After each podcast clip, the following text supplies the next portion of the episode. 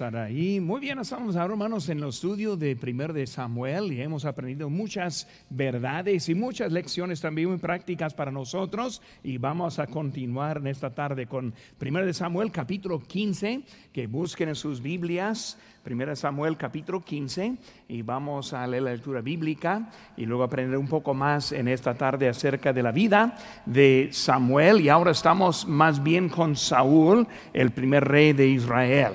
Por eso teniendo su lugar, hermanos, les invito a que se pongan de pie mientras que leemos la palabra de Dios. También, hermanos, un anuncio que tengo en ese momento es que este, si tienen tratados de las invitaciones para el Día del Amigo, eh, si los tienen en su casa, en su carro, que los usen y si van a estar sobrando, que los traigan este, de, regreso. Una cosa, un problema que estamos haciendo es buen problema que están acabando los, las invitaciones, porque yo sé que están en las calles trabajando. Yo conozco algunos que estuvieron saliendo el lunes y el martes, están planeando mañana también, y así es lo que queremos hacer. Por eso, hermanos, yo os animo que inviten, reparten, pero que no tiren los tratados de las invitaciones. Por eso, hermanos, aquí estamos, 1 Samuel capítulo 15, el primer versículo dice, después Samuel dijo a Saúl, Jehová me envió a que te ungieses por rey sobre, sobre su pueblo Israel. Ahora pues, está atento a las palabras de Jehová. Así ha dicho Jehová de los ejércitos, yo castigaré a lo que hizo Amalek a Israel al a ponérsele en el camino cuando subiera de Egipto Ve pues, e iré a Amalek y destruye todo lo que tiene y no apiades de él, mata hombres, mujeres, niños y aun los de pecho, vacas, ovejas, camellos y asnos. Saúl pues convocó al pueblo y les repasó revista en Telaim doscientos mil de a pie y diez mil hombres de Judá.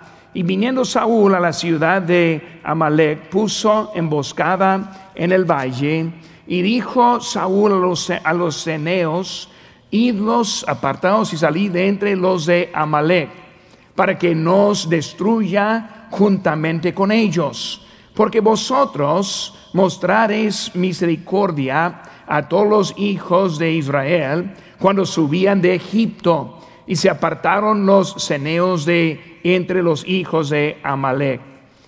Y Saúl derrotó a los amalecitas desde Avila hasta llegar a Sur, que está al oriente de Egipto. Y tomó vivo a Agag, rey de Amalek, pero a todo el pueblo mató a filo de espada.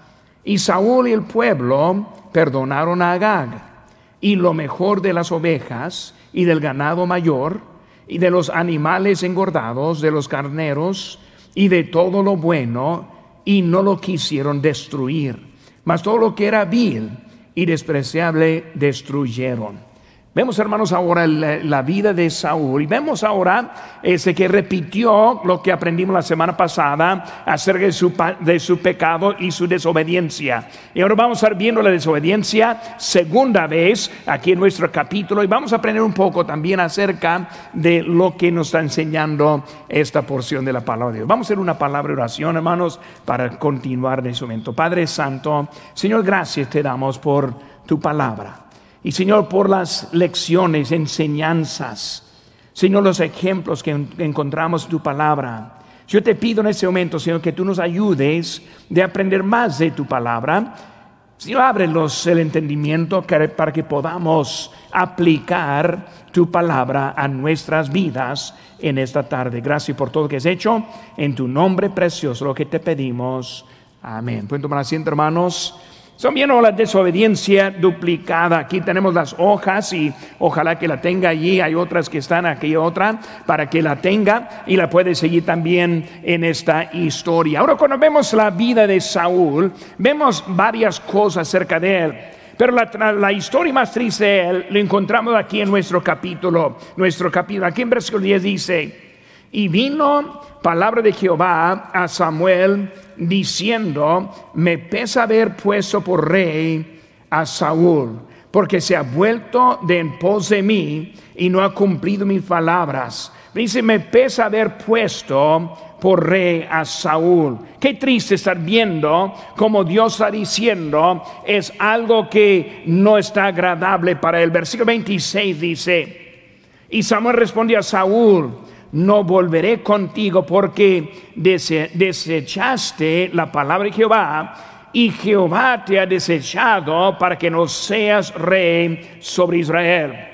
Textos muy tristes. Primero, me pesa, dice Dios. Segundo, ahora está desechado de Dios, versículo 35. Y nunca después vio Samuel a Saúl en toda su vida. Y Samuel lloraba a Saúl y Jehová se arrepentía de, se arrepentía de haber puesto a Saúl por rey sobre Israel. Ahora, la última vez que está viendo Samuel y ahora Samuel está dejándole a Saúl en ese momento. Pues vemos ahora que Saúl está dejado al lado está rechazado de ser rey. Por eso cuando vemos eso, empezamos esta desobediencia que tuvo consecuencias tan severas. Vamos a ver primeramente que Dios tuvo un mensaje este, a Saúl.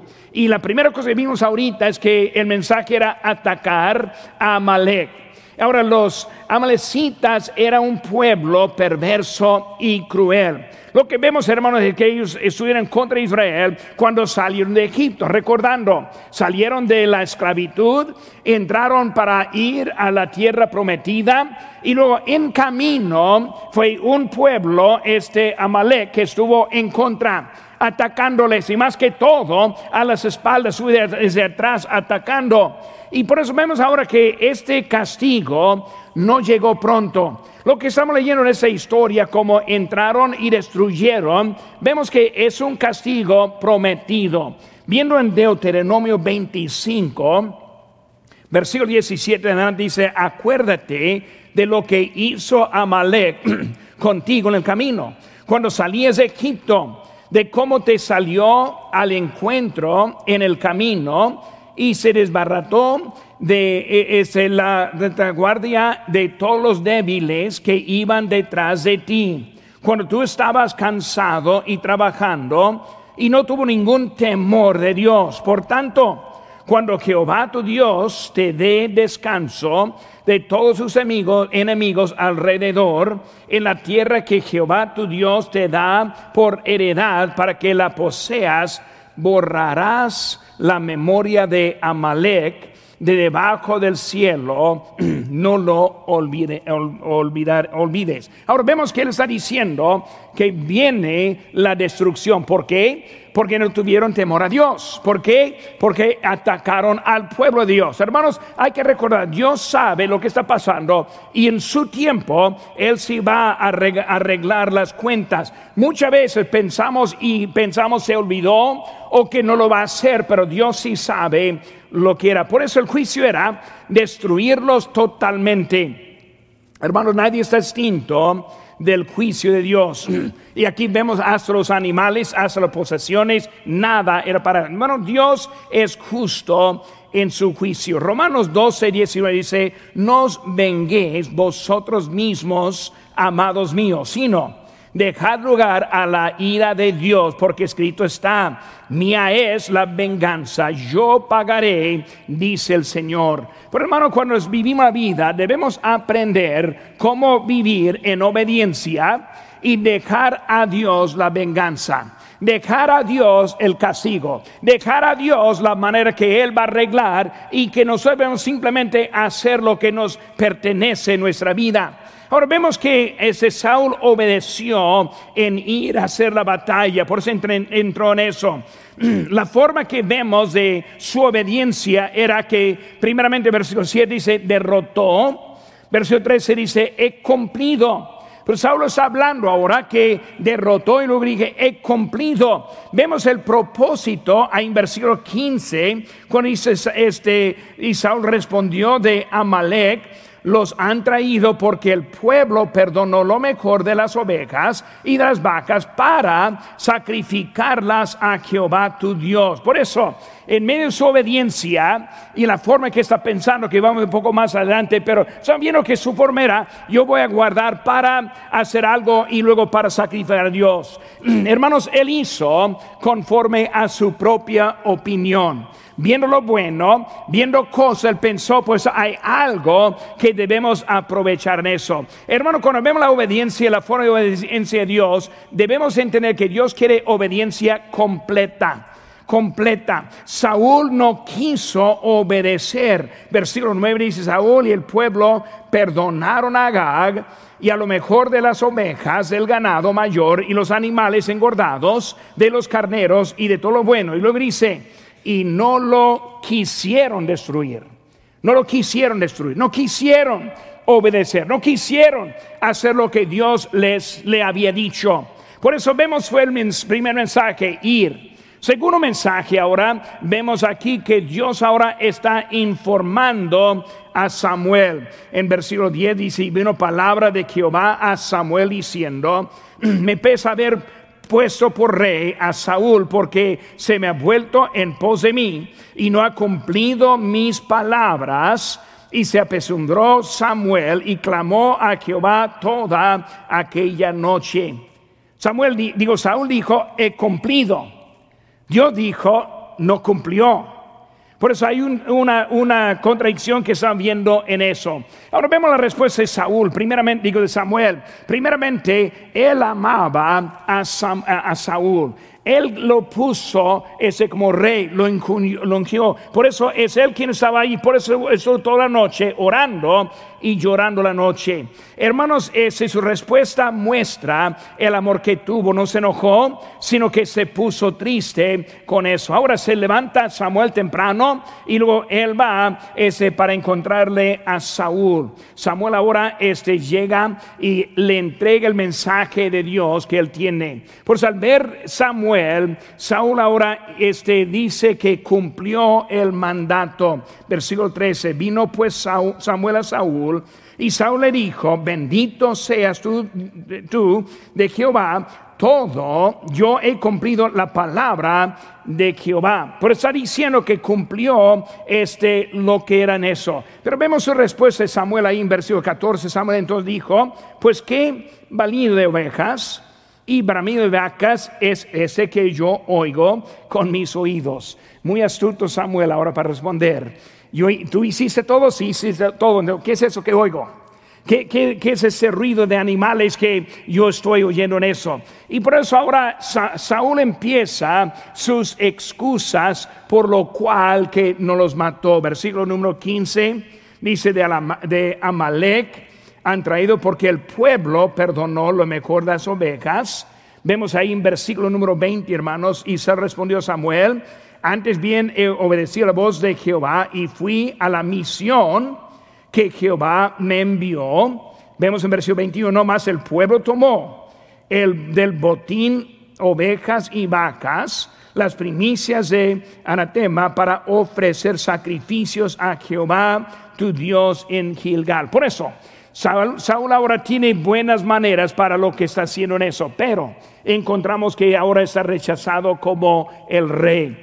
Y en poco, hermanos, hasta no solo sino de rey, sino el Espíritu de Dios quitado de él. Por eso, hermanos, hay otro que Dios ya tiene escogido, versículo 18, y Jehová te envió en misión y dijo, ve destruye este, a los pecadores de Amalek y haz de guerra hasta que la acabes. Pues, ¿por qué pues no has oído la voz de Jehová, sino que ha vuelto el botín y has hecho lo malo delante de los ojos de Jehová?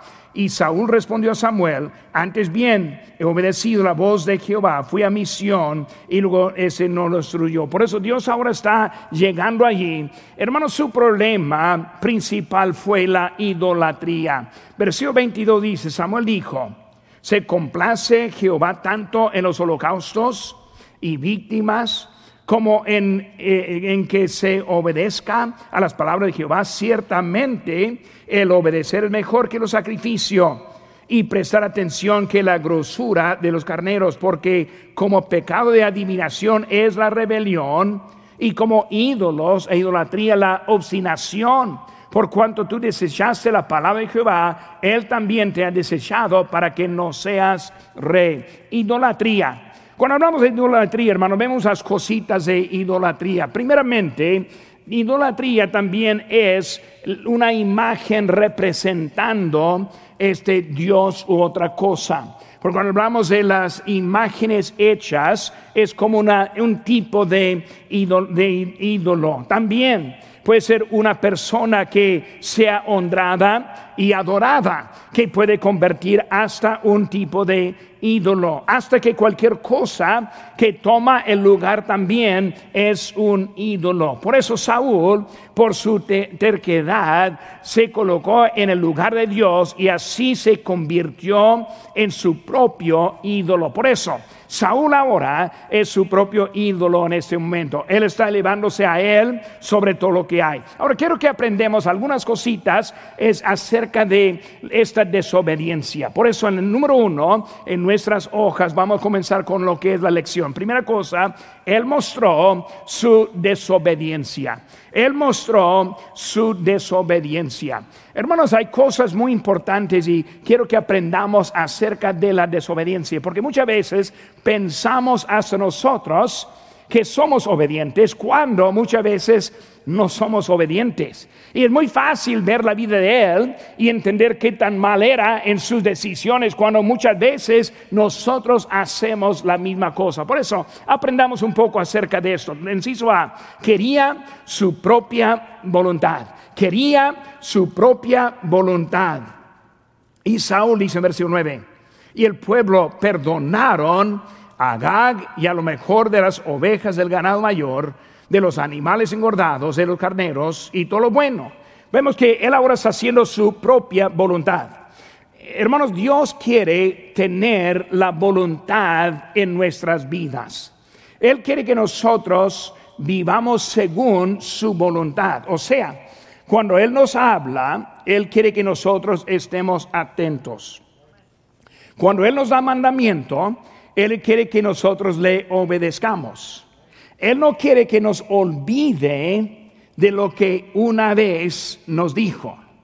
Y aquí lo que vemos en Saúl, él salió sabiendo, pero convirtió lo que fue la voluntad de Dios.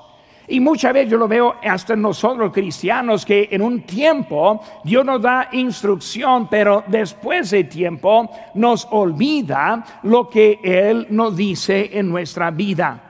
Por eso, cuando vemos eso, hermanos, primeramente entendemos que nosotros no somos de nosotros mismos. Texto famoso, favorito, 1 Corintios 16, 19, o ignoráis que vuestro cuerpo es templo del Espíritu Santo. Ahora, entendemos ya que nosotros no somos de nosotros mismos. La verdad es, cuando nosotros aceptamos a Cristo, nosotros llegamos a ser propiedad de Dios.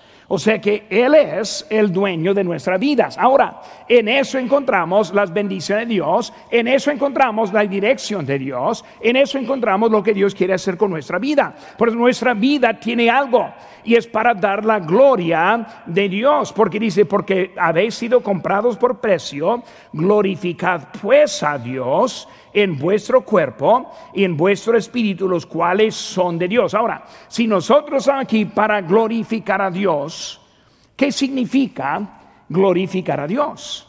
Muchas veces pensamos glorificar simplemente significa cantar. Ahora, cantamos alabanzas. Y obviamente es una, una manera para elevar el nombre de Dios nosotros en nuestra vida obediencia estamos glorificando. Pero vemos aquí, hermanos, que dicen Juan 15, 8, dice, en esto es glorificado mi Padre, en que llevéis mucho fruto y seáis así mis discípulos.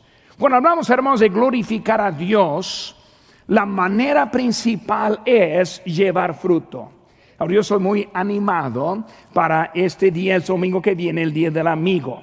Ya estoy orando, ya estoy preparándome, eh, yo soy motivado. Yo quiero ver un día glorificando a Dios. En esto es glorificado. ¿Qué? Que llevemos fruto. ¿Qué significa? Que traigamos amigos. que invitamos vecinos y otros. Yo hablé con mi vecino en este fin de semana, digo, en estos días, ayer o antier, y mi vecino dijo, este fin de semana vamos a estar fuera. Pero me dijo, pero regresando, sí quiero congregar con usted. Por eso él viene, no en este domingo, sino para el otro, va a estar viniendo, le voy a recordar lo que me dijo. Pero hermano, ¿qué quiso decir? Hay que estar pescando. Porque cuando uno está pescando, no siempre agarra los peces. Hace que muchas veces yo estoy pescando y estoy seguro que no hay nada abajo, no hay, nada, no hay nada en agua. Porque ni quieren nada, pero hermanos, hay que pescar. Si no estamos con el anzuelo en el agua, nunca vamos a agarrar nada. Por esta semana estamos para pescar, estamos aquí para traer algo. ¿Para qué? Para glorificar a Dios. Por hermanos, ese domingo, con los visitantes, con los que van a recibir a Cristo, con los que van a ser bautizados, vamos a ver fruto que glorifica a Dios. hermanos, con él dijo eso en Juan 15, 8, en versículo 11, él dijo otra cosa. Dijo, estas cosas os he hablado para que mi gozo esté en vosotros y vuestro gozo sea cumplido. Como él está diciendo, para glorificar a Dios es que llevemos fruto el texto siguiente dice, en esto es el gozo. Por lo que, lo nosotros recibimos en la vida es el gozo. Hay gozo en obedecer a Dios.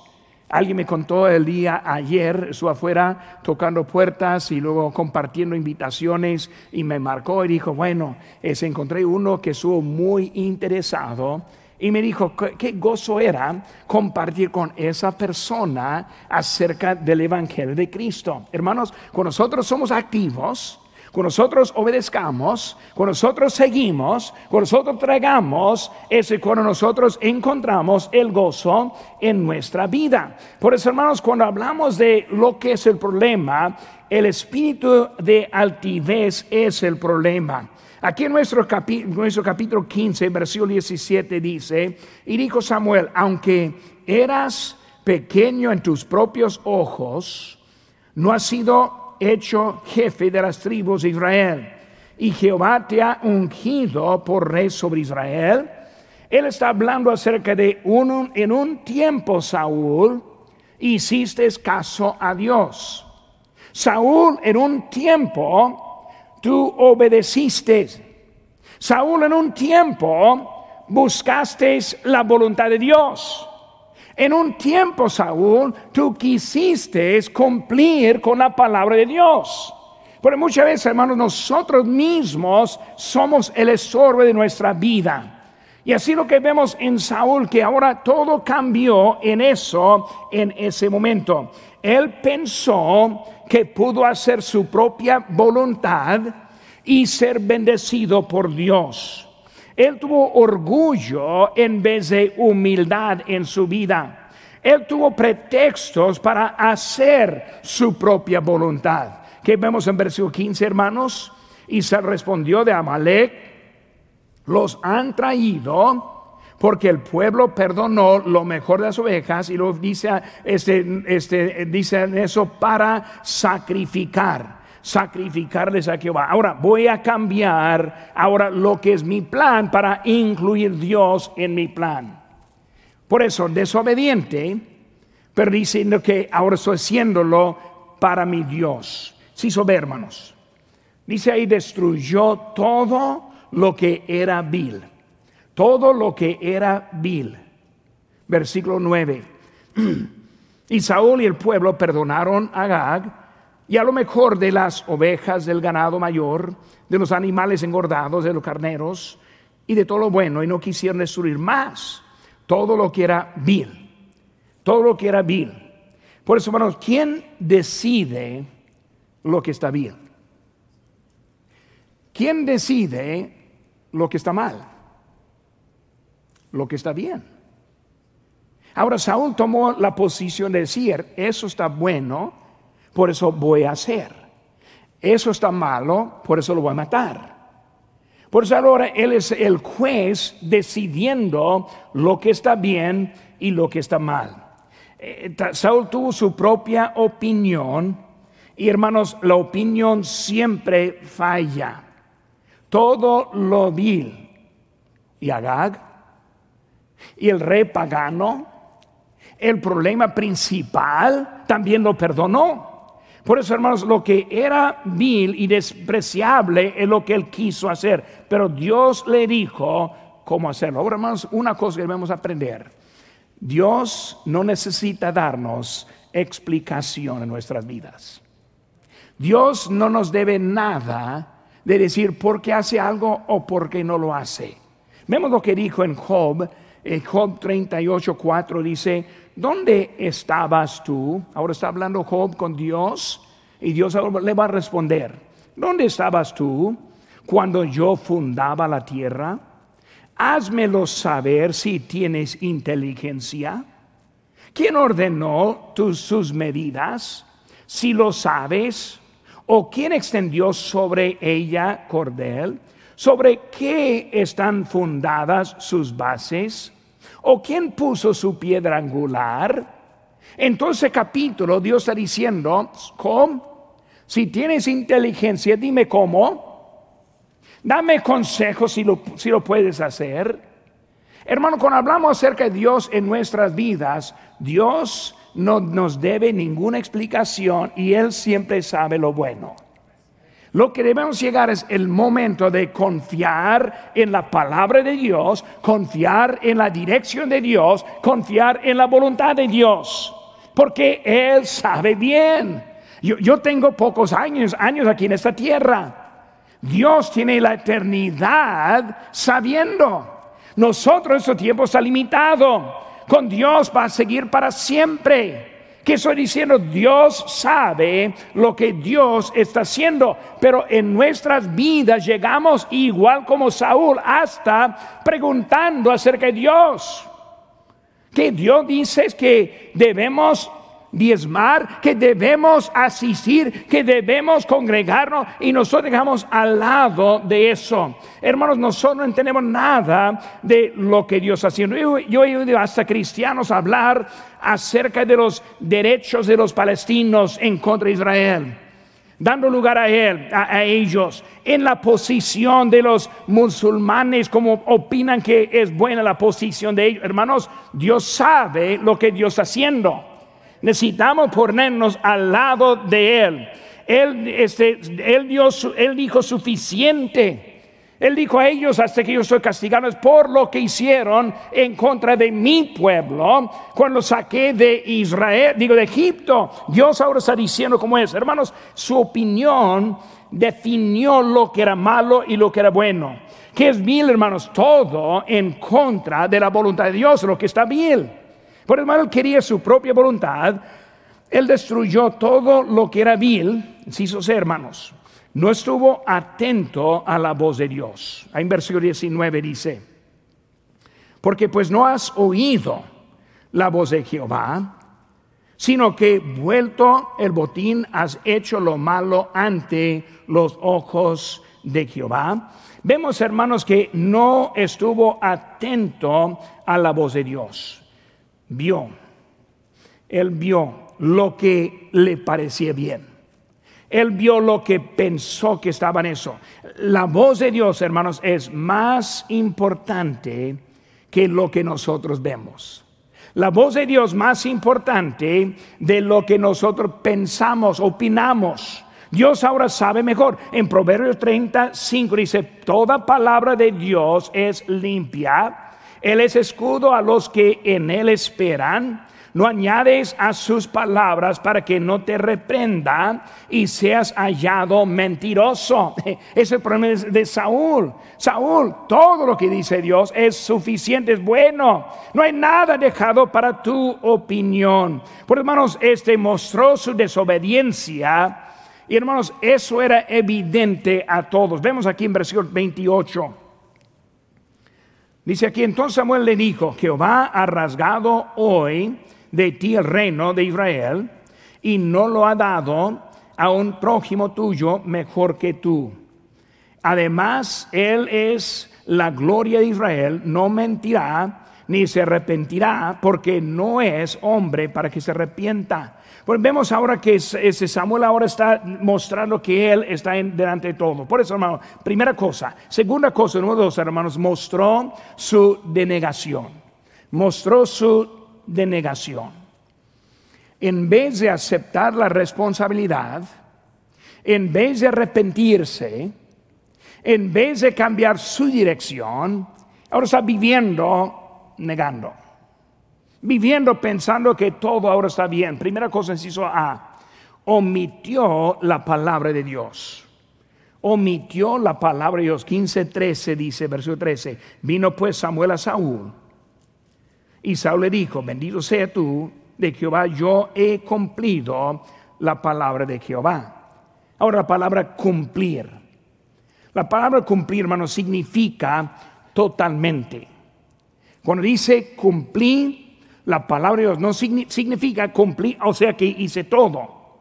Hermanos, distracciones es un enemigo de cumplir la palabra de Dios. En la, parábola de, de, las tierras vemos en Marcos 4, 18, estas son los que fueron sembrados entre espinos, los que oyen su, la palabra, pero los afanes de este siglo y el engaño de las riquezas y las codicias de otras cosas entran y ahogan la palabra y se hace infructuosa. Por eso él está diciendo cumplí la palabra de Dios, pero algo le distrayó. Él vio esos animales, él vio a Agag y algo pasó dentro de él. Hermanos, él cumplió, pero cumplió solo una parte. Hermanos, el pensamiento muchas veces que parte es igual de todo. Pero hermanos, cuando vemos el mandato en versículo 3, rápidamente conmigo dice, ve pues, e iré a Amalek y destruye todo lo que tiene. Bueno, ese es el mandato. Ahora vemos ahí en capítulo, 10, eh, capítulo 15, versículo 7 dice, y Saúl derrotó a los alamecitas. Parece que anda bien. Desde Avila hasta llegar a Sur, que está al oriente de Egipto. Bueno, Saúl es obediente hasta este punto. Versículo 8 dice la, última parte, pero a todo el pueblo mató a filo de espada.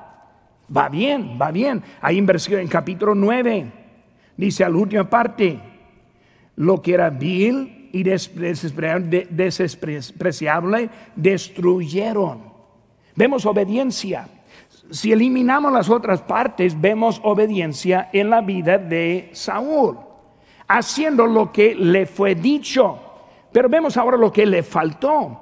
En, versículo 9 dice la primera parte de Saúl, y el pueblo perdonaron a Agag. Y a lo mejor de las ovejas, ganado mayor, animales engordados, corneros y todo lo bueno. Ahora vemos que esa es la parte que ahora que en vez de ser cumplido, ya no es cumplido. Él escogió lo que quería cumplir. Vio al rey y en ese rey vio el orgullo, su trofeo. Él ahora está mostrando quién es el quien le ganó. Él vio todo lo bueno, era un deseo en su vida también. Porque vemos, hermanos, que cumplió, no más en parte, en hermanos. Primeramente, omitió la palabra de, Dios, inciso B, pregunta, ¿obedeció la voz de Jehová? En verso 20. Dice Saúl responde Samuel, antes bien he obedecido la voz de Jehová. Por eso es interesante esa frase, he obedecido la voz de Jehová. Dijo, he destruido a los amalacitas. En parte, hermanos, esa parte fue incluido, pero no en su totalidad. Muchas veces, hermanos, encontramos esa actitud hasta dentro de nuestros hogares con nuestros hijos. Muchas veces le, damos una, una orden llegan de la escuela y decimos al hijo, hijo, ¿quieres ahora que cumplas, que termines tu tarea antes de la cena? Y luego van a, hacer su, su tarea. Y al final de tiempo, ese sale y dice, le pregunta al niño, ¿has terminado tu tarea? Sí. Y luego después se encuentra que no lo terminaron. Ah, sí terminaron algunas materias o algunas páginas, pero dejaron una parte al lado. Ahora, es la misma cosa.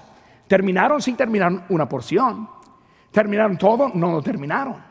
Pero están viendo una manera para mentir en lo que está haciendo. Igual también con el hijo. Hijo, quiero que, quiero que tú saques la basura de la casa, llévelo al recipiente afuera. Y lo hace. ¿Lo terminaste? Sí, lo terminé. Y luego la pregunta, ¿y el bote del, del baño? ¿El bote de la lavandería? el bote de la recámara. Ah, no, no, yo, saqué el, grande que está en la cocina. yo dije, saca la basura. Porque muchas veces, hermano, nosotros definimos lo que pensamos. Y por eso vemos que así fue la actitud de Saúl en eso. Él obedeció, pero tal vez no. Él, obedeció, pero no en todo. Vemos, hermanos, su manera de obedecer. Él dijo, yo fui a la misión que Jehová me envió. Fui a la misión. fui, fue a la misión, sí fue a la misión. Lo cumplió, sí lo cumplió. Él mató a ellos ahí. Él completó la, la, la misión. Amalek fue destruido. Hasta que en una parte todo también fue destruido. Porque por lo menos lo que era de ellos ahora es de ellos mismos una manera para contar una mentira. Ese, no, no, ya no es de ellos, sino es, mío. ya, yo destruí todo de ellos, ahora lo que, lo que quedó es mío. Y por eso la manera que está viendo, anda torciendo lo que está y luego pensando que está bien. Ya, ya no va nada más con ellos. Por hermano, ¿cuántas veces obedecemos de esa manera a nuestro Dios?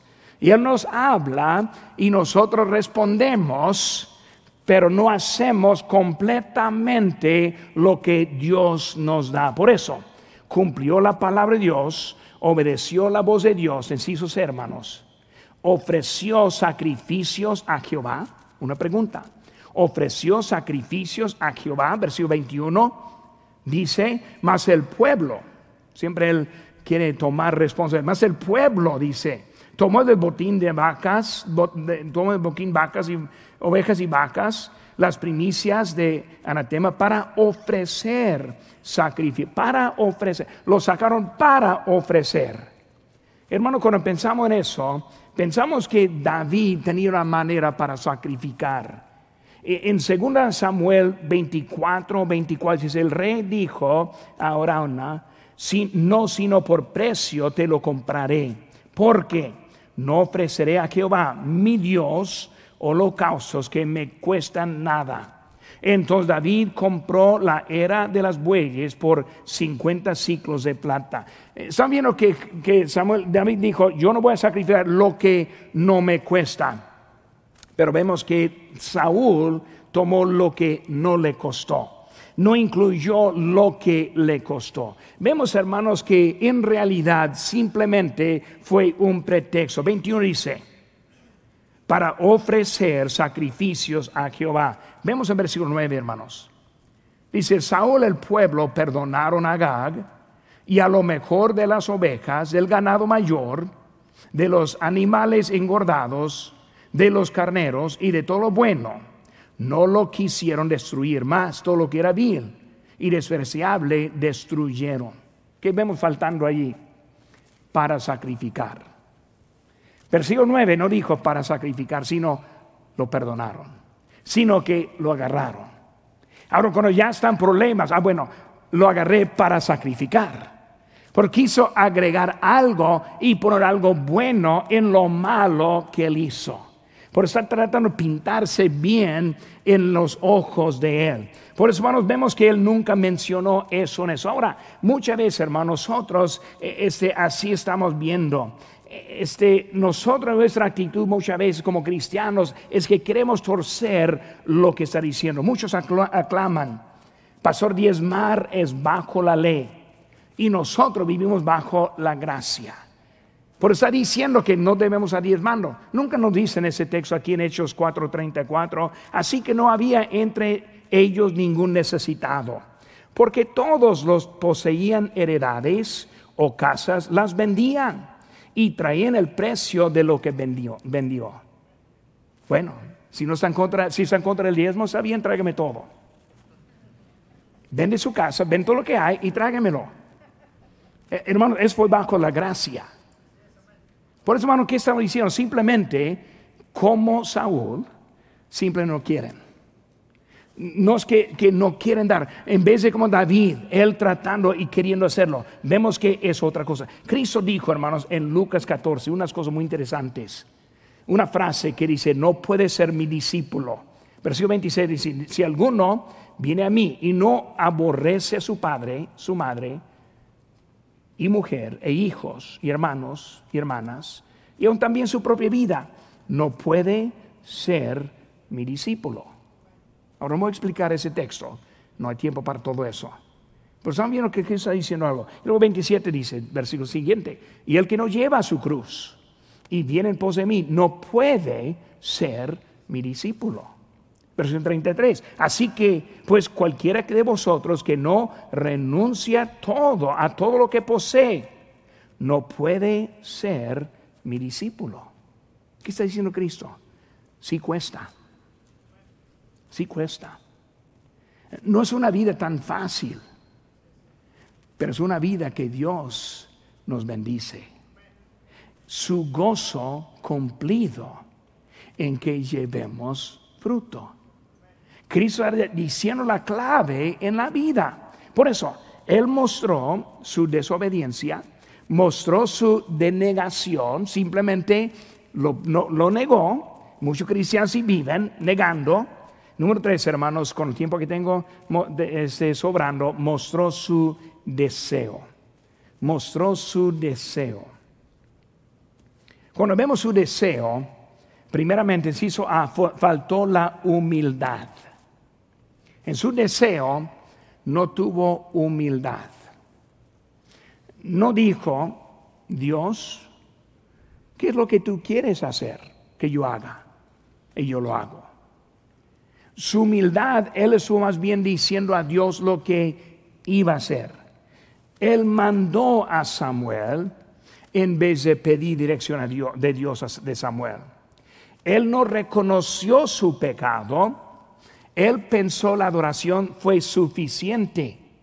Ahora, versículos 25 al 28 nos dice mucho esto, no tengo tiempo de leerlo, pero hay consecuencias por falta de humildad. Por hermano, Dios no quiere nuestra adoración, Él quiere que nosotros le obedezcamos. Es lo que Dios quiere en nuestra vida. Él no quiere nuestro dinero. Él quiere que nosotros seamos obedientes. Él no quiere su cartera, Él quiere su corazón. Por eso Dios ahora está, pero Él no tuvo la humildad para reconocer, arreglarse y luego andar con Dios. Segunda cosa, inciso B, él quería el honor. Versículo 30. Dijo, yo he pecado, pero te ruego que me honres delante de los ancianos de mi pueblo. Pues está diciendo el pecado, pero lo que quería era honor, deseo, honor delante de todos. Quería honor sin la obediencia. Quería honor sin el sacrificio. No entendió los requisitos su vida simplemente fue una vida de hipocresía, demostrando una cosa que no fue real en su propia vida. Faltó la humildad, quería el honor, en sus hermanos, quería habitar con Samuel. Quería habitar con Samuel. Versículo 31. Y volvió Samuel tras de Saúl y adoró, adoró Saúl a, a, Jehová. Por eso, hermanos, él quería la apariencia. Samuel, ve conmigo quiero tu apariencia. Él quería apariencia sin el corazón. Él quería Samuel, pero con Dios era otra cosa. Dejó a Dios y luego quería Samuel en su lugar. Su deseo faltó mucho. En 1 Samuel 13, 14 dice más, ahora tu reino no será duradero. Jehová se ha buscado un varón conforme a su corazón al cual Jehová ha designado para que sea príncipe sobre su pueblo, por cuanto tú no has guardado lo que Jehová te mandó. Hermano, Dios ahora está buscando en nosotros que nosotros le obedezcamos en todo. Desobediencia. Hermano, desobediencia siempre trae consecuencia. Siempre encontramos problemas en la vida por lo que no hacemos. Cuando desobedezcamos, ¿qué hacemos? Lo reconozcamos. Llegamos al altar, pedimos perdón, arreglamos con Él y salimos obedientes. Incluso los hermanos